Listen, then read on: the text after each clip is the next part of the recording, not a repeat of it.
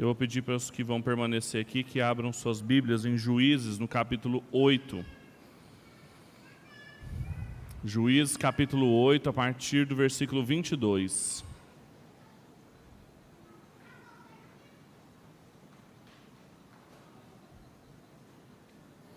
Livro dos Juízes, capítulo 8.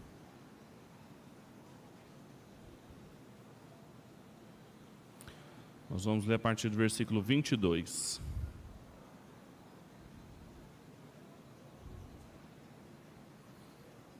Diz o seguinte: Então os homens de Israel disseram a Gideão: Reina sobre nós, tu, teu filho e os filhos do teu filho pois nos livraste das mãos dos midianitas.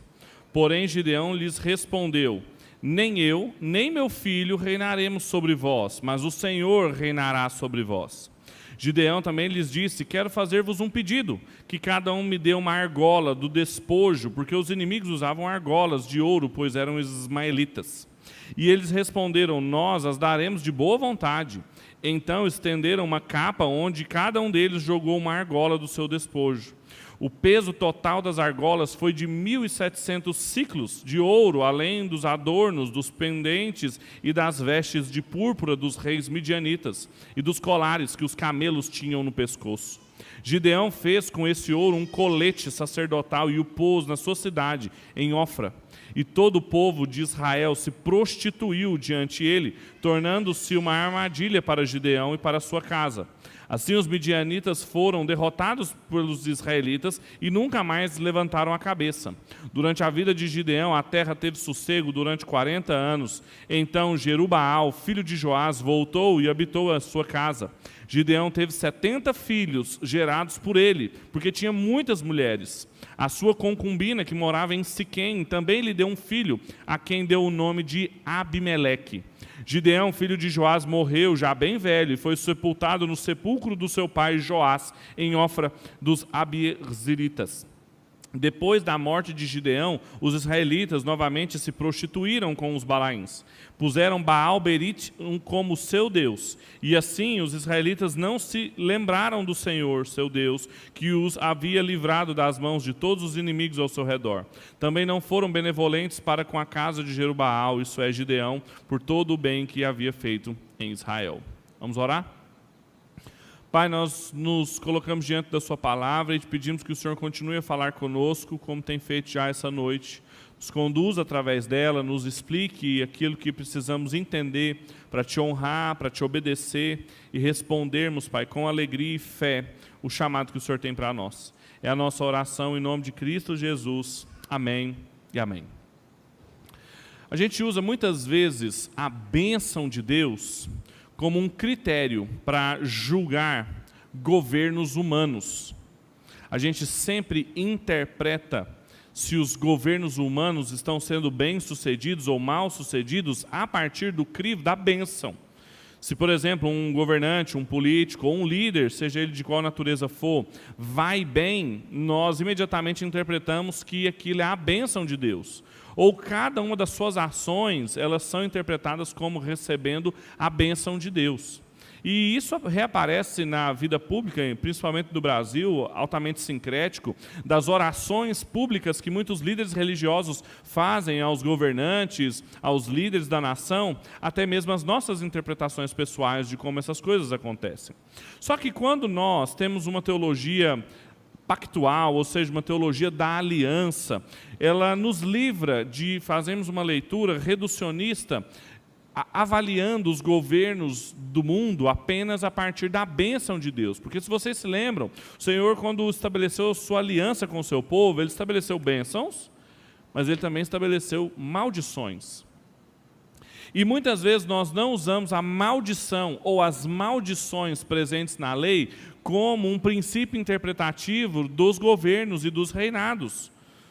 Ou seja, não é só a bênção de Deus que dirige a história, mas também a sua maldição pode dirigir.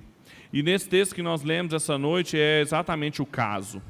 Eu tenho tentado com os irmãos e quando a gente passa os olhos nas Escrituras, nós percebemos que existe uma teologia bíblica, ou seja, uma história do desenvolvimento, da revelação de Deus sobre o tema da monarquia nas Escrituras, o tema do reino, do reinado, é um tema muito presente na Bíblia e é o que eu tenho tentado explorar com os irmãos em todas as pregações que eu trago aqui. De Gênesis a Apocalipse, nós podemos entender que a coluna vertebral que une todos os temas e o tema que vai aparecendo desde Gênesis e ampliando até chegar em Apocalipse, diz respeito ao reinado cósmico de Deus, ou seja, de que Deus tem um reino, estabeleceu um reino em meio aos seres humanos. Esse reino foi usurpado, foi atentado contra ele, uma rebelião, mas apesar disso, ele está reestabelecendo esse reino e os registros de bons reis, de reis maus, estão embrenhados nas Escrituras do registro de Deus como o único rei em Israel. E um episódio fundamental para a gente entender o significado disso é o de 1 Samuel capítulo 8, versículo 6 em diante, em que Israel pede um rei para Deus, à semelhança das nações vizinhas. Ou seja, ali Samuel é confrontado, pedindo para que eles deixassem de ter uma espécie de governo meio que republicano. A gente pode entender ah, o período de conquista da terra até a primeira monarquia de Saul como um período republicano, ou seja, haviam juízes, haviam anciãos que eram levantados por Deus para discutir esses assuntos desde o êxodo, quando Jetro aparece para Moisés e sugere esse tipo de governança para ele. Mas as nações todas ao redor de Israel eram monarquistas. Então isso fez com que eles quisessem um rei também, a, a, conforme os seus vizinhos, o que fez com que Samuel os confrontasse, dissesse para eles o que, que significaria ter um rei, o que, que aconteceria quando eles tivessem um rei, como todo profeta precisava fazer. E a monarquia e esse tema, então, vai ganhando cada vez mais força e vislumbre das Escrituras. E o texto que nós acabamos de ler é um texto em que a monarquia reaparece, no livro de Juízes, no pedido que o povo faz para que Gideão seja rei. E Gideão responde corretamente, dizendo: Só o Senhor será rei em Israel está correta e essa é um, um, princípio teológico importante nessa construção da teologia bíblica da monarquia. E apesar da sua negativa, e, e, e parece que imediatamente depois ele ter negado, apesar dele ter negado ser um rei em Israel, os pedidos que ele faz, pedindo as argolas de ouro dos brincos dos midianitas e as posses, o harém que ele monta com as suas várias mulheres, que o gerarão pelo menos 70 filhos, faz com que ele pelo menos viva como um sultão, apesar de não ser um rei. Ele tinha uma compreensão correta, mas uma prática de vida altamente descolada do que se esperava dele. Inclusive, o próprio Gideão pode ser visto em três momentos na sua vida: um Gideão temerário, um Gideão corajoso e um Gideão que só fez o povo pecar. Porque depois que ele pegou aquele ouro, construiu para ele um colete sacerdotal, algo que ele não era e que Deus não tinha pedido isso para ele, e o povo passou a se prostituir adorando essa nova síntese sincrética que Gideão havia dado lugar ali em Israel. Agora, o seu filho, um de seus filhos, agora o texto abre um pouco e nos mostra um outro relato, que é o relato de Abimeleque. Um de seus filhos, filho de uma escrava, filho de uma concubina, que não morava na mesma cidade que ele, morava numa outra cidade, reivindica para si o reinado sobre Israel. Abimeleque, inclusive, é um nome que significa o meu pai é rei. E isso vai ser a porta de entrada para uma trama sangrenta de luta por poder que nós vamos ler hoje, essa noite, no capítulo 9, em que o nome de Deus, inclusive, mal aparece nesse capítulo, dando a ideia para a gente de que, no meio dessas lutas de poder humanas, Deus parece que não se envolve. Um relato altamente secularizado da história política de Israel, seguindo aqueles ciclos que eu mencionei para vocês de decadência, em que cada vez que o relato de juízes vai aumentando, o povo vai aprofundando numa decadência, sendo que Abimeleque não foi rei, não foi juiz, não exerceu nenhum tipo de governo bom em Israel. O povo não teve paz no tempo dele, mas ao contrário, teve bastante perturbação. E o capítulo 9, então, serve para mostrar o quê? A gente tem que entender que Juízes foi escrito num período muito próximo ao próprio da monarquia. Então, os comentaristas são unânimes em dizer que Juízes se prestava a alguns serviços. O livro de Juízes, ele se prestava a explicar algumas coisas para quem estava lendo. Primeiro, ele servia para mostrar as consequências de, da quebra da lei. Então, referindo-se para trás, ele, ele é claramente um sermão sobre Deuteronômio. Ele é um sermão sobre as maldições de Deus quando as pessoas deixam de fazer o que é reto aos olhos do Senhor e fazem o que é bom aos seus próprios olhos. Mas também olhando para frente, ele serve para mostrar a decadência dos reinados, principalmente o de Saul porque ele muito provavelmente foi escrito nessa época como um texto panfletário a respeito ou advogando pela monarquia de Davi em detrimento da monarquia de Saul. E claramente o capítulo 9 é como se ele fosse um capítulo dedicado para mostrar: vejam o que significa ter um rei que não é temente a Deus. Veja o que significa ter um rei que não faz o que é reto aos olhos do Senhor. É isso mesmo que vocês querem? É isso mesmo? Quando Samuel, por exemplo, estava diante do povo, ele tinha esse relato para poder confrontá-los. E essa reflexão muito diretamente se refere a Saul. Claramente existem vários paralelos entre a vida de Abimeleque e a vida de Saul. Às vezes, lendo as escrituras, a gente pensa: "Nossa, eu já vi esse relato aqui, o jeito que Abimeleque morre, o pedido que ele faz". É porque a forma como ele morre, a maneira como ele pede depois de que está prestes à morte para ser executado é muito semelhante a Saul. Ele quer justamente mostrar que Saul assemelha-se a um, uma postura imperial, injusta e ilegítima de Abimeleque, enquanto um outro personagem que nós vamos ler, que é Jotão, um dos filhos de Gideão, o filho menor, apontando para Davi também, que era o menor de sua casa, com um nome em hebraico que significa Yahvé perfeito, Yotan, significa exatamente isso, muito diferente, vai mostrar que a dimensão da aliança de Deus, da sua fidelidade, estará com Jotão e não estará com Abimeleque, assim como ele estará com Davi e não estará com Saul. Então, em tudo isso, o texto é claro de ter um tema central sobre o Deus da aliança em meio às lutas de poder. A gente, quando lê esse texto aqui, a gente tem que tentar entender o que, que isso significa. O que, que significa, qual que é a, a, a postura de Deus em meio aos reinados humanos. O que, que significa? Onde estava o Senhor da aliança, o Senhor do pacto, eh, em meio a esses governos tirânicos, como o de Abimeleque? Qual é o lugar de Deus no meio das lutas de poder? Que é claro que não se limitam aos, ao, ao alto escalão do governo, mas podem acontecer nas lutas de poder dentro de uma casa, dentro de uma empresa e assim por diante. Nós podemos dizer a partir desse texto que ele nos ensina sobre o Deus da aliança que confronta, confunde e compensa as lutas humanas por poder. Eu vou desenvolver cada um desses pontos com os irmãos à luz de todo o capítulo 9. Como que Deus confronta essas lutas humanas por poder, como ele confunde essas pessoas em meio a essas lutas e como ele compensa, como ele recompensa cada uma delas. Abra sua Bíblia de novo, agora no capítulo 9, nós vamos ler do versículo 1 até o versículo 21. Para entendermos como o Deus da aliança confronta as lutas humanas. Veja o que o texto diz. Abimeleque, filho de Jerubaal, Jerubaal é um outro nome de Gideão, que significa aquele que luta contra Baal, foi a Siquém falar com os irmãos de sua mãe e com toda a família da casa da sua mãe. E disse-lhes: Peço-vos que pergunteis a todos os cidadãos de Siquém: quem é melhor para vós?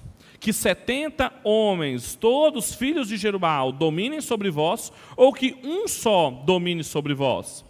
Lembrai-vos que eu sou vosso sangue, vosso irmão de sangue.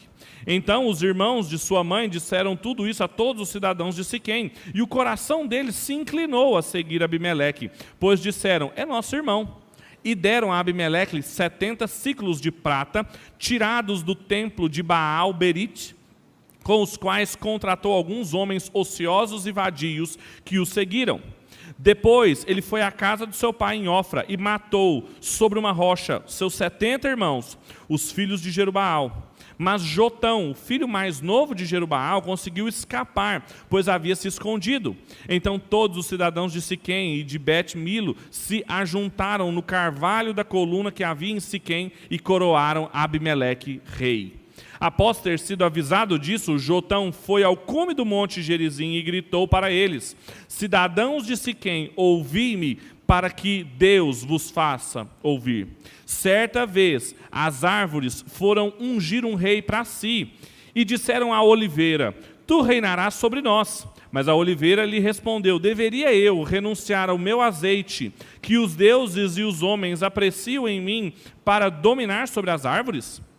Em seguida, as árvores disseram à figueira: Vem e reina sobre nós. Mas a figueira lhes respondeu: Deveria eu renunciar à minha doçura e ao meu bom fruto para dominar sobre as árvores? Depois as árvores disseram à videira: Vem e reina sobre nós. Mas a videira lhe respondeu: Devia eu renunciar o meu vinho, que alegra os deuses e os homens, para dominar as, sobre as árvores? E finalmente todas as árvores disseram ao espinheiro: Vem e reina sobre nós. E o espinheiro respondeu às árvores: Se realmente quereis ungir-me como vosso rei, vinde e refugiai-vos debaixo da minha sombra. Do contrário, saía fogo do espinheiro e devore os cedros do Líbano. Agora, será que agistes com retidão, fazendo Abimeleque vosso rei? Agistes com retidão em relação a Jerubaal e a sua casa, como ele merecia, porque o meu pai lutou por vós, arriscando a sua própria vida e os livrou das mãos dos midianitas. Mas hoje vos revoltastes contra a casa de meu pai e matastes sobre uma rocha seus setenta filhos, e fizeste Abimeleque, filho da sua serva, rei sobre os cidadãos de Siquém, por ser vosso irmão. Se de fato agistes com retidão em relação a Jerubaal e a sua casa, alegrai-vos com Abimeleque, e que ele se alegre convosco. Do contrário, que saia fogo de Abimeleque e consuma os cidadãos de Siquém e de Bet-Milo, e que saia fogo dos cidadãos de Siquém e de Bet-Milo e consuma Abimeleque. Depois disso, Jotão fugiu e foi para Ber e morou lá, longe do seu irmão Abimeleque. Essa é uma história muitíssimo interessante aqui mostra o enredo da família de Gideão depois de sua morte. 70 filhos, um desses filhos, um filho de uma, de uma serva, de uma escrava. Gideão morava em Ofra, junto com sua família, ele morava em Siquém. Lembre-se que Siquém é uma cidade importantíssima para Israel. Abimeleque, então, criado em Siquém, filho de uma escrava, longe de Ofra. Então, reivindicou para si o reinado. Veja que ele questiona uma estrutura eminentemente difusa de poder. Ele fala: o que é melhor, reinar 70 pessoas sobre vocês ou um só? É justamente contrário ao princípio republicano e a favor do princípio monárquico. E as pessoas para elas fizeram sentido isso, porque era mais comum do que estava ao redor delas. Foram então e através do, do da religião, do altar de Baal Berit, o alimentaram com prata suficiente para ele contratar alguns mercenários, que a Bíblia adjetiva como homens é, levianos, atrevidos. É interessante a expressão Baal Berit aqui, são duas palavras importantes. Berit é a palavra aliança na Bíblia, pacto. Essa que a gente fica falando o tempo inteiro aqui. É como se fosse uma mistura. É como se o povo, depois de Gideão, voltasse para Baal, mas não voltasse de qualquer jeito, passasse a chamar Baal de Senhor da Aliança. Um, uma, uma, uma, ofensa imensa ao Senhor verdadeiro da aliança, mas mostra da, da, do sincretismo religioso entre eles.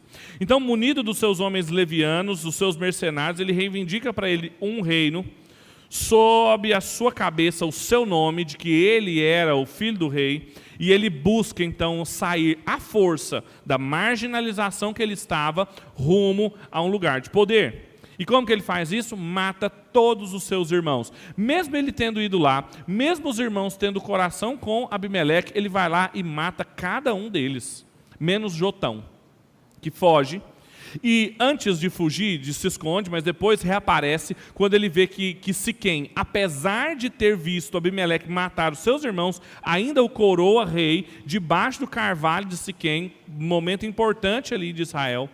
Quando isso acontece, Jotão se levanta.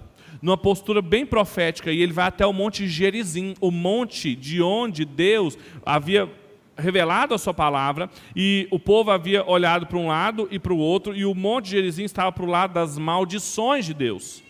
E ele, daquele lugar significativo para Israel, muito provavelmente ninguém se lembrava daquilo, porque tinha se esquecido da palavra do Senhor. Ele vira e fala: Vou contar uma história para vocês. Uma vez as árvores quiseram ungir um rei para elas, e elas procuraram árvores úteis, a videira, a oliveira, árvores que davam frutos, que alimentavam os deuses e os homens, e nenhuma delas quis renunciar o bem que faziam para poder reinar sobre as árvores, até que elas acharam o espinheiro, uma árvore que não tem sombra, uma árvore que pega fogo na região onde ele está plantado, não traz fruto, uma árvore inútil.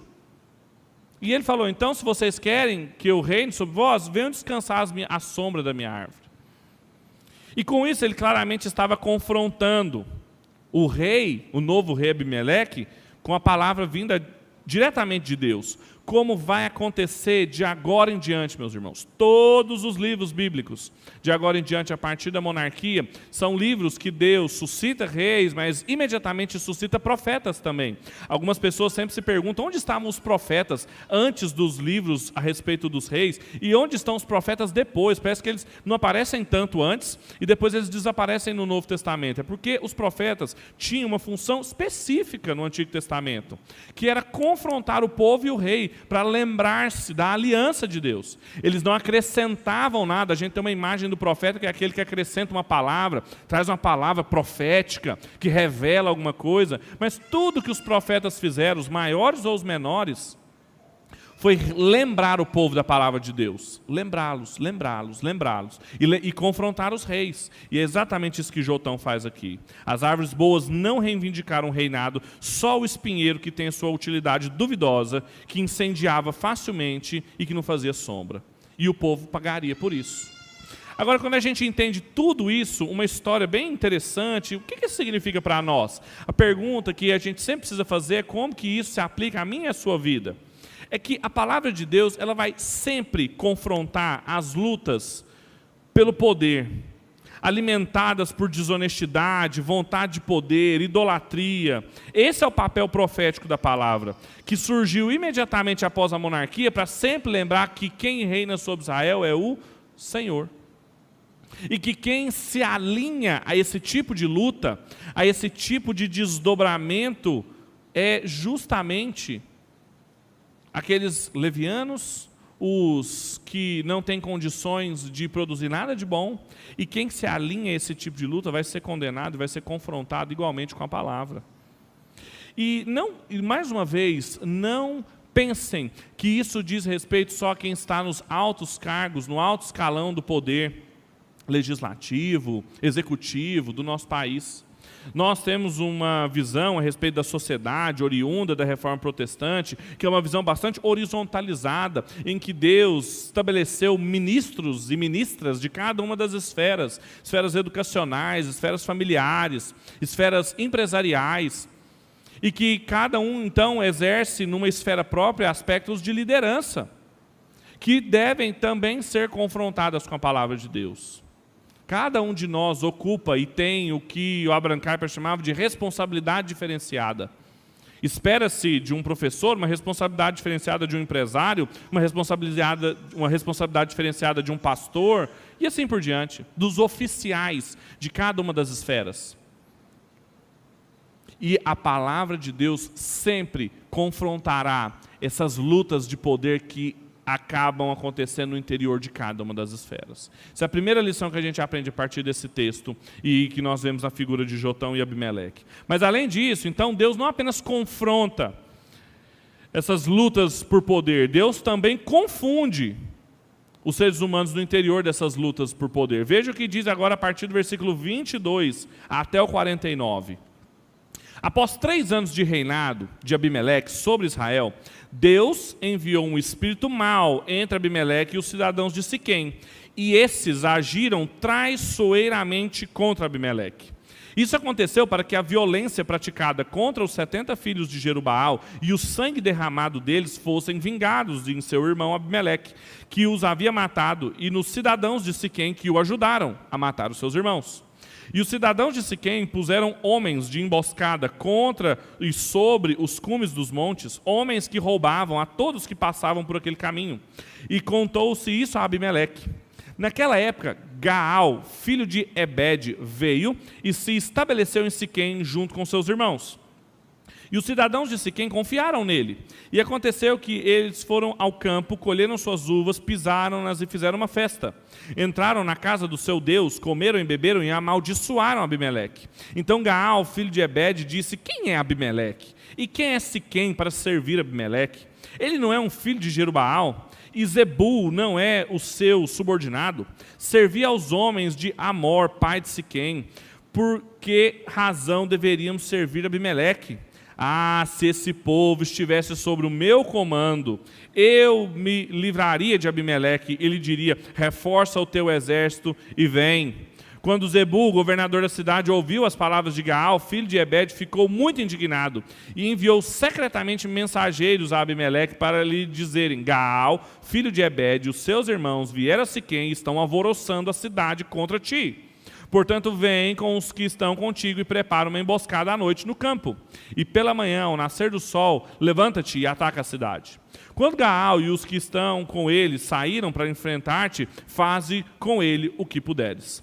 Então Abimeleque e os que estavam com ele partiram à noite e prepararam uma emboscada a Siquém em quatro companhias. Quando Abimeleque e os que estavam com ele saíram à sua emboscada, Gaal e saiu e se pôs à entrada da porta da cidade. Quando Gaal os viu, disse a Zebul: Há gente descendo do alto dos montes. Mas Zebul respondeu: Está vendo as sombras dos montes como se fossem homens.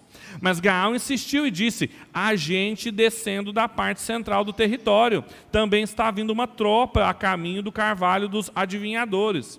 Então Zebul lhe disse: E agora? Onde está a tua boca com a qual dizes quem é Abimeleque para que o sirvamos? Não são estes os homens que desprezaste? Sai agora e luta contra eles. Assim Gaal saiu à frente dos cidadãos de Siquém e lutou contra Abimeleque. Mas Abimeleque o perseguiu, pois Gaal fugiu dele. Muitos homens caíram mortos no caminho até a entrada da porta da cidade. Abimeleque ficou com Arumá e Zebul expulsos, Gaal e os seus irmãos, para que não habitassem em Siquém. E no dia seguinte o povo de Siquém saiu aos campos e Abimeleque foi informado disso. Então tomou os que estavam com ele e os dividiu em três companhias e preparou emboscadas no campo. Quando viu o povo que começou a sair da cidade, avançou contra ele e o atacou. Abimeleque e os que estavam com ele correram e se puseram à porta da cidade. Duas companhias atacaram os que estavam no campo e os mataram. Abimeleque guerreou contra a cidade o dia todo, tomou-a e matou o povo que estava ali.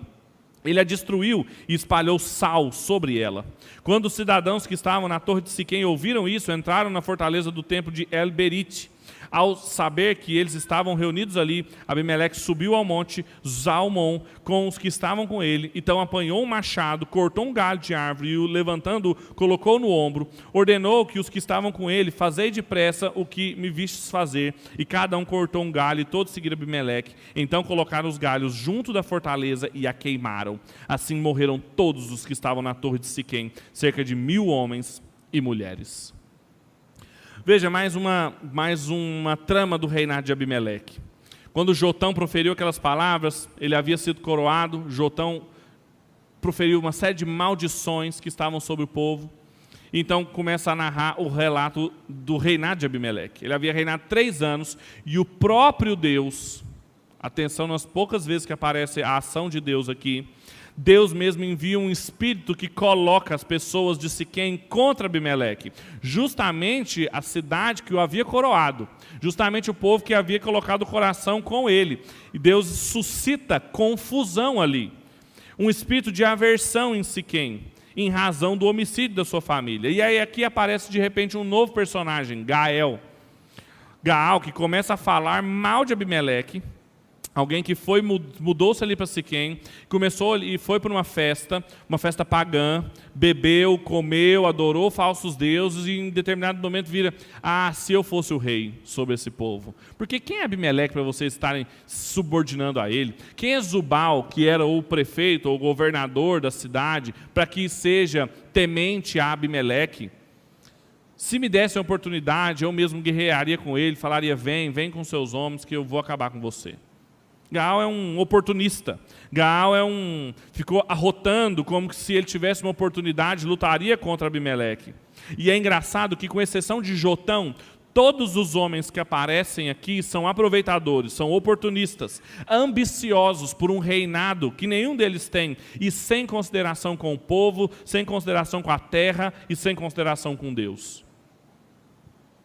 em um ambiente assim, de pura luta de poder, de vontade de poder, sem escrúpulos, não existe nenhuma possibilidade da gente exercer qualquer tipo de juízo apropriado. Cada um faz o que é melhor aos seus próprios olhos. Abimeleque faz o que quer, Gaal fala o que quer sobre Abimeleque, o prefeito da cidade faz o que quer também, denuncia Gaal, e a gente vai numa trama de falta de virtudes e de critérios claros confundindo qualquer um que lê, confundindo qualquer um que estava nessa história, porque cada um faz o que é bom aos próprios olhos e mal aquilo que é bom aos olhos do Senhor.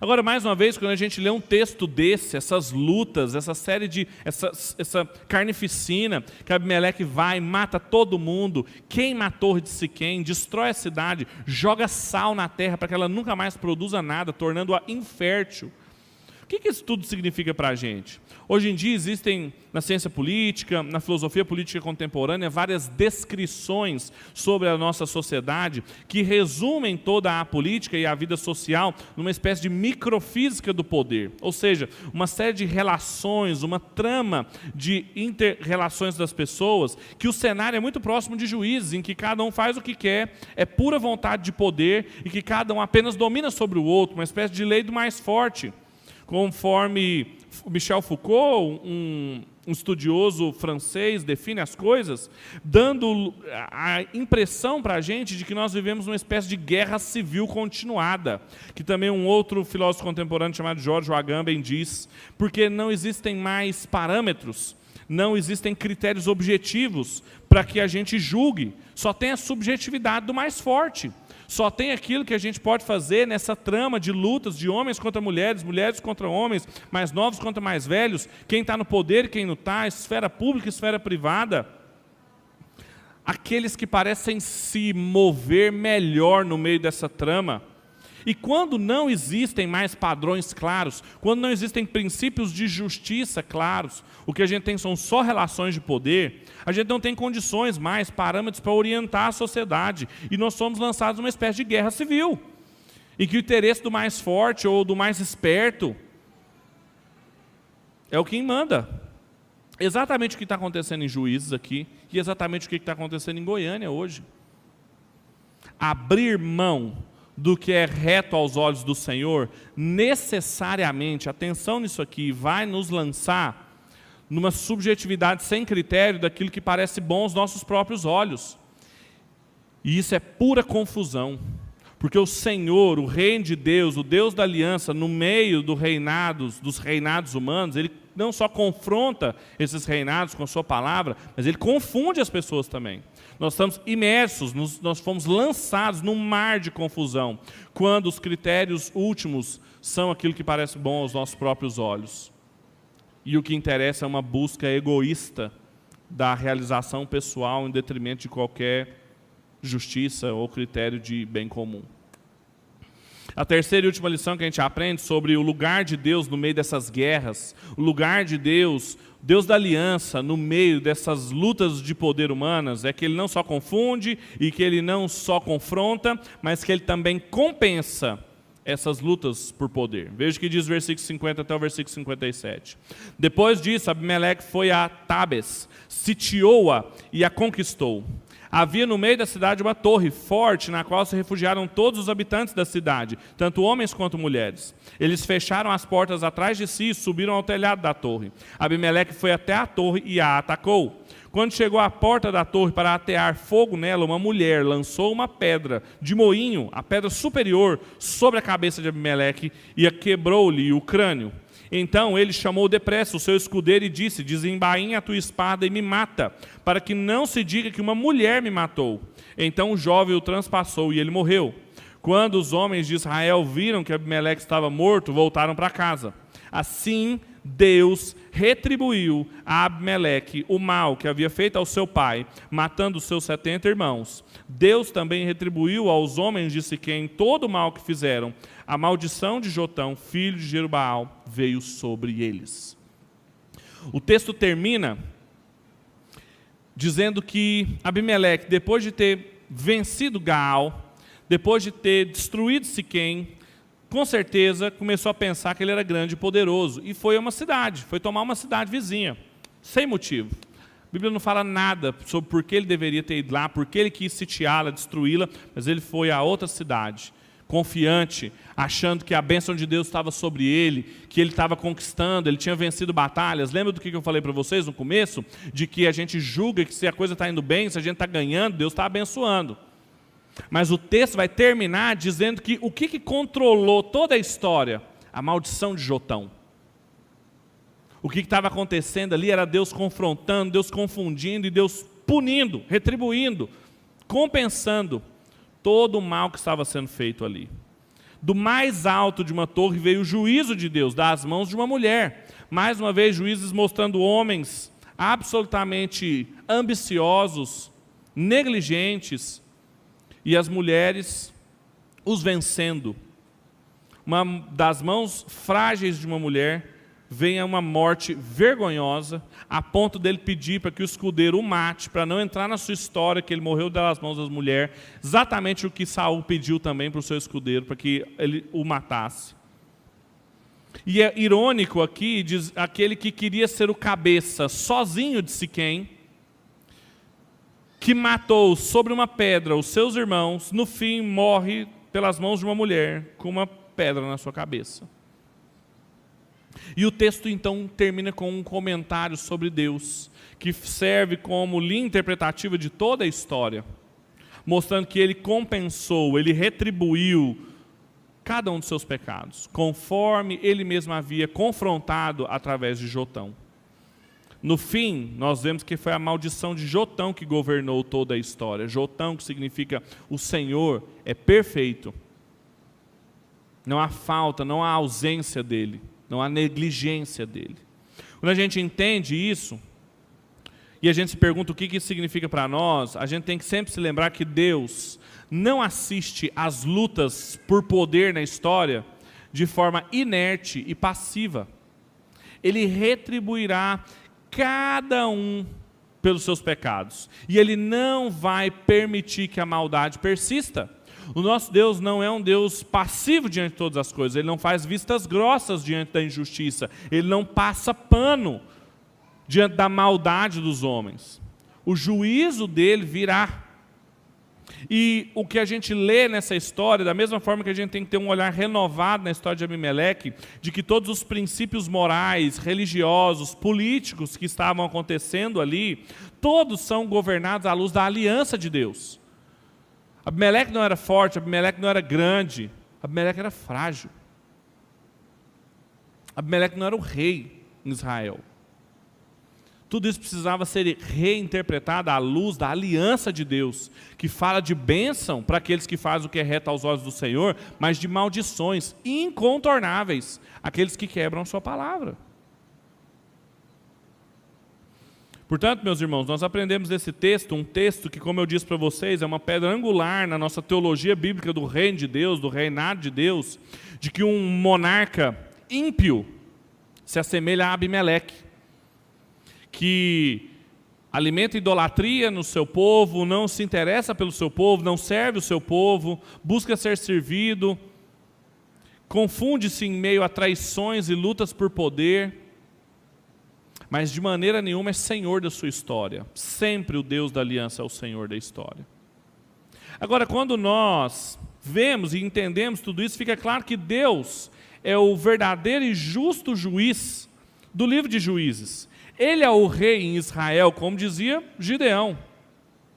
Só que nós só tivemos corretas compreensões e nós só conseguimos trazer isso para os nossos dias, correta compreensão do que significa Deus ser o rei em Cristo Jesus. Existem diversas formas de nós pregarmos Cristo no Antigo Testamento, não é só por tipologia, ou seja, achando Jesus em algum lugar, ele era a pedra na mão da mulher que caiu na cabeça do Abimeleque. Não. A gente pode interpretar a presença de Jesus também como uma presença progressiva, ou seja, como as coisas estavam encaminhando-se até chegar em Cristo. E nós só temos dimensões reais do que, que significa a presença de Deus o Deus da aliança no meio dos reinos humanos, quando Cristo mo mostrou que ele era o verdadeiro Abimeleque, que ele era quem podia dizer: O meu pai é rei.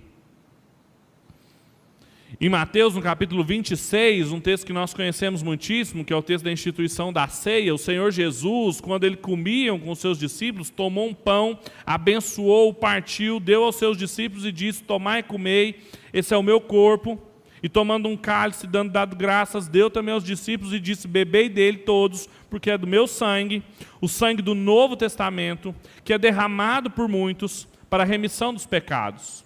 E aí ele diz: E digo-vos que desde agora não beberei do fruto da vide até aquele dia em que beba o novo conosco no reino do meu Pai. Isso está no capítulo 26 de Mateus, no capítulo 25, naquela passagem sobre quem teve fome, sobre quem estava preso e as pessoas foram lá e serviram a Cristo. Ele diz: Olha, essas pessoas, Mateus 25, 31, serviram a mim, e quando o filho do homem vier em sua glória, ele vai julgar os reinos, separando as ovelhas do bode, como faz o pastor e encaminhando os filhos verdadeiros para o reino do meu Pai, que foi preparado desde a fundação do mundo.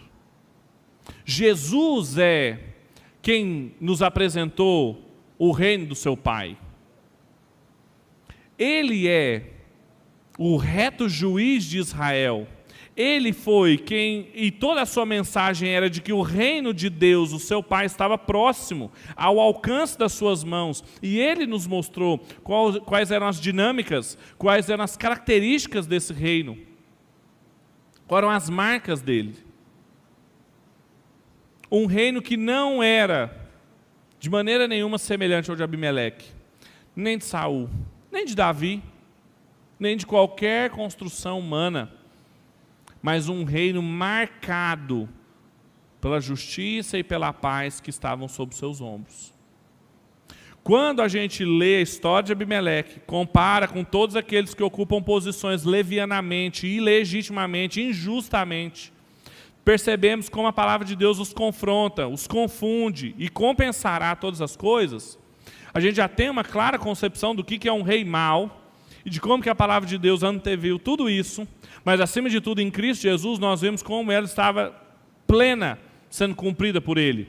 De como Ele, de maneira perfeita, anunciava o reino do seu Pai e o reino de qual nós somos cidadãos, de quem tem a fidelidade do nosso coração e que nos ajuda a viver agora no meio dos reinos humanos.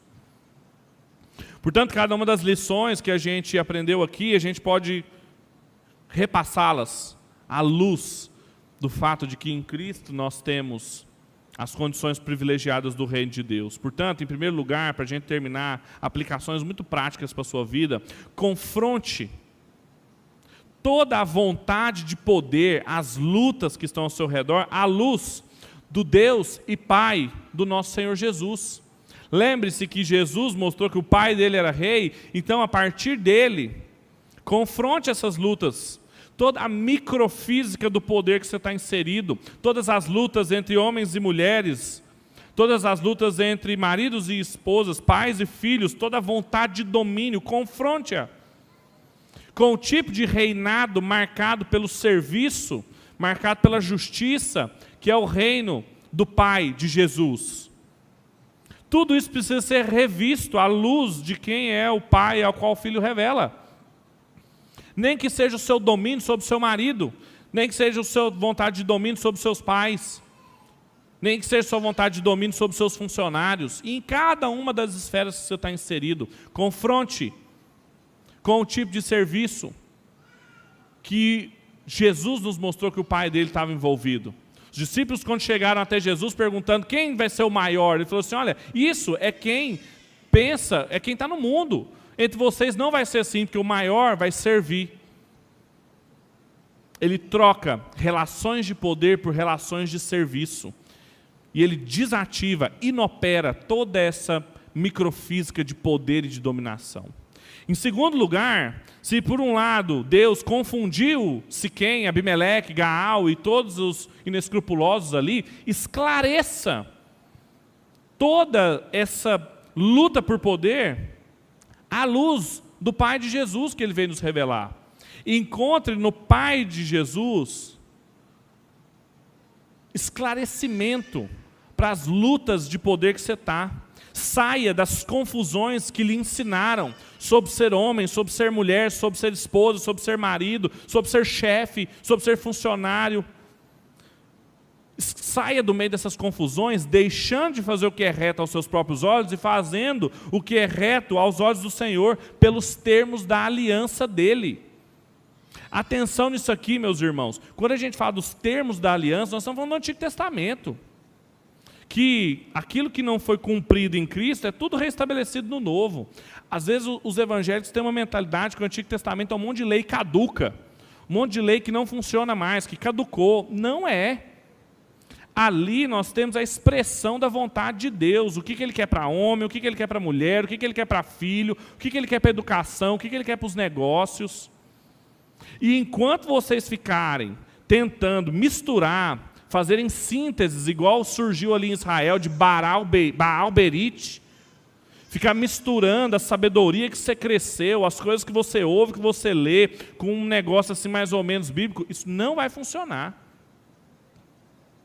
Não tem esclarecimento sobre o que se espera de você fora da palavra de Deus. O apóstolo Paulo, construindo sua argumentação, mostrando que por nós mesmos, pelo cumprimento do pacto, a gente não consegue ser salvo, mas ele faz o esclarecimento lá em Romanos, no capítulo 3, ele diz: Olha, a lei do Senhor é boa, perfeita.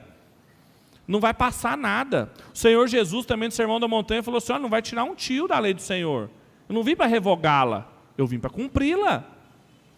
Então ela continua servindo para a gente como um critério, como um gabarito em que a gente vai ticando, às vezes fazendo muito mais do que ela pede. Mas o que a, a Bíblia fala, os termos da aliança revelam quem Deus é e o que, que Ele espera de nós. Não são um monte de rituais caducos. A Bíblia fala que ela é lâmpada para os nossos pés e luz para o nosso caminho. A gente acha que lâmpada para os nossos pés é o Novo Testamento. Quando isso foi escrito, só tinha o Antigo. O Antigo Testamento esclarece a nossa vida. Não deixe alimentar essa sua vontade de poder sem renovar toda a sua visão da vida a partir das Escrituras. E em terceiro e último lugar, espere a compensação de cada uma dessas lutas de poder à luz do Deus e Pai do nosso Senhor Jesus. Os homens levianos, como Abimeleque, Gaal e tantos outros, os seus mercenários, não permanecerão sem juízo. Então, viva a sua vida sabendo que as suas responsabilidades diferenciadas na esfera que Deus te colocou, como pai, como esposo, como chefe, como empresário, como professor, seja lá o que você é, como quem um dia prestará contas ao Senhor. Trabalhe, eduque, Viva como quem um dia prestará contas ao Senhor, com quem estará diante dele para ser retribuído, compensado por tudo que fez. Então, toda a sua vontade de poder, mesmo que não seja uma vontade de poder igual de Abimeleque, grandiosa, para ser rei em Israel, mas que seja sua vontade de poder sobre o seu próximo, sobre o seu marido, sobre o seu filho, será julgada por aquele que poderia ter julgado todos nós, mas resolveu se entregar por nós e estabeleceu o seu reinado não pela força, sendo tomado pela força, mas entregando o seu filho, para que todos aqueles que estivessem nele pudessem ser salvos. Então, como diz em Atos, no capítulo 2, salvai-vos dessa geração má e perversa, estando em Cristo, que nos revelou o seu Pai, que é Rei, e que nos esclarece e nos livra de todas essas confusões das lutas de poder que nós estamos inseridos. Vamos orar?